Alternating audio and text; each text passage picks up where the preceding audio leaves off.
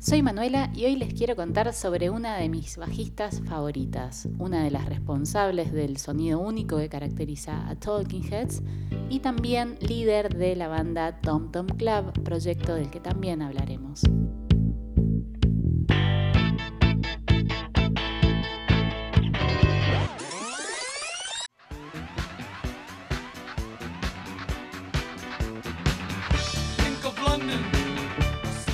Este podcast está dedicado a la bajista Tina Weymouth, artista que siempre ha sido subestimada en la historia de la música, a pesar de su talento, su contribución innegable y su estilazo, porque todo hay que decirlo. Además también es cofundadora y bajista de Talking Heads y de su proyecto paralelo Tom Tom Club, bandaza que tiene sus inicios en los 80 de la que también forma parte Chris Franz, pareja de Tina y baterista de Talking Heads. Ambas bandas son grandes referentes del género New Wave.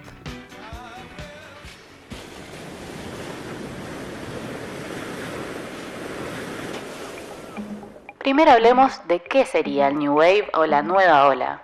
El concepto New Wave fue el término utilizado por la prensa y los insiders de la industria de la música sobre todo por parte de las discográficas y los locutores de radio, para nombrar los nuevos sonidos que comenzaban a surgir a finales de los 70 y principios de los 80, y que aludía de alguna forma a un movimiento intelectual y artístico experimental. El movimiento New Wave es, en cierto modo, un género bastante ambiguo o de transición. Y sobre todo en Estados Unidos tuvo entre sus principales exponentes a bastantes mujeres, Mujeres que no solo estaban vinculadas desde lo vocal, sino que estaban directamente comprometidas en el concepto creativo. Tenemos a Chrissy Hine de The Pretenders, Debbie Harry de Blondie, Kate Pearson de The B-52s y claro, Tina Weymouth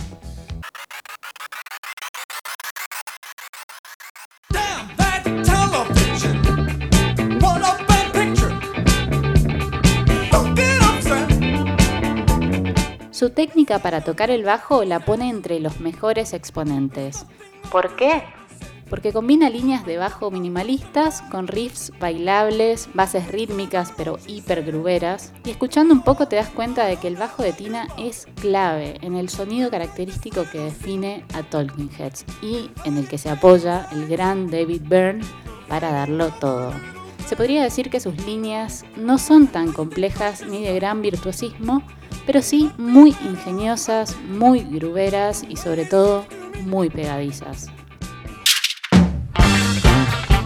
Los miembros de la banda, Tina Weymouth, Chris Franz y David Byrne, se conocieron en la escuela de arte en Rhode Island y estaban interesados en hacer una banda juntos, sobre todo porque manejaban una estética y una búsqueda artística similar querían hacer algo que ellos llamaban Thinking Men Dance Music, o algo así como música bailable para gente pensante.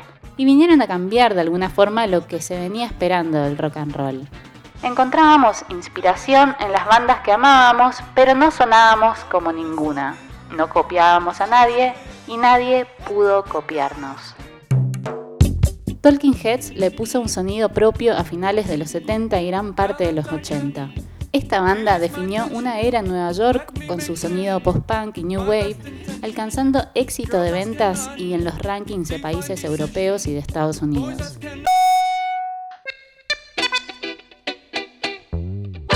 A inicios de 1980 la banda se toma un receso y es allí cuando Tina y Chris forman Tom Tom Club, un colectivo musical New Wave creado como proyecto paralelo de Talking Heads por la bajista y percusionista de Talking Heads respectivamente, compuesto además por un grupo de músicos, ingenieros de sonido y artistas de la familia Compass Point All Stars, incluidas también las hermanas de Tina Weymouth y el guitarrista Adrian Beleu, conocido por su larga trayectoria como guitarrista de King Crimson. Tom Tom Club era el nombre de un dance hall o salón de baile de las Bahamas donde ensayaron por primera vez como banda, durante una pausa de Talking Heads en 1980.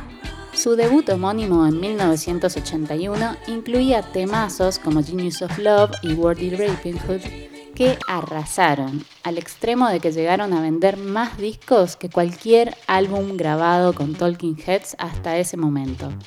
Disfrutando de un éxito inmediato en la cultura dance de la década de los 80.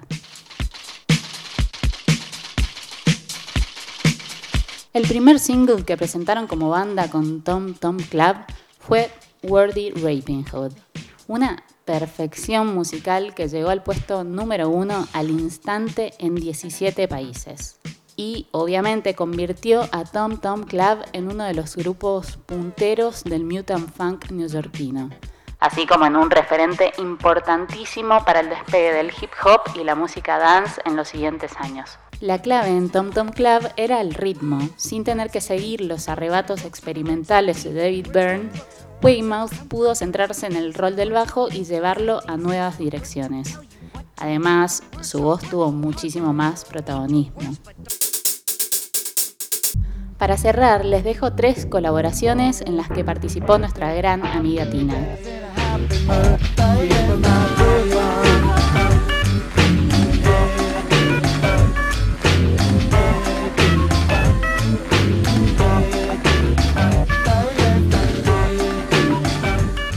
Adivinen quién hace la segunda voz de este temazo de gorilas.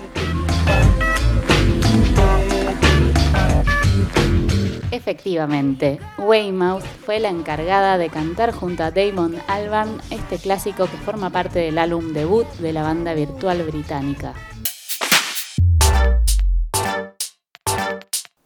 Hace unos años también colaboró con RBSB, un dúo electrónico chileno, cantando en She Always Dance, tema incluido en su álbum Nightlife.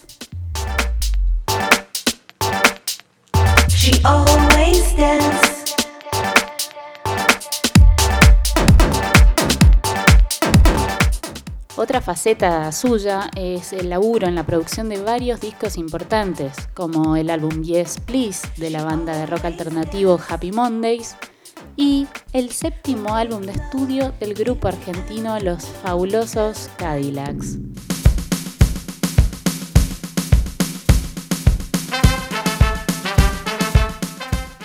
Tanto Tina Weymouth como su marido Chris Franz estuvieron frente a la producción de Rey Azúcar, publicado en 1995 y grabado en Nassau, la capital de las Bahamas.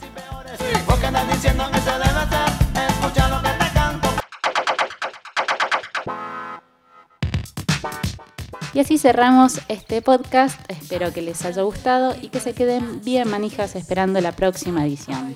Besito.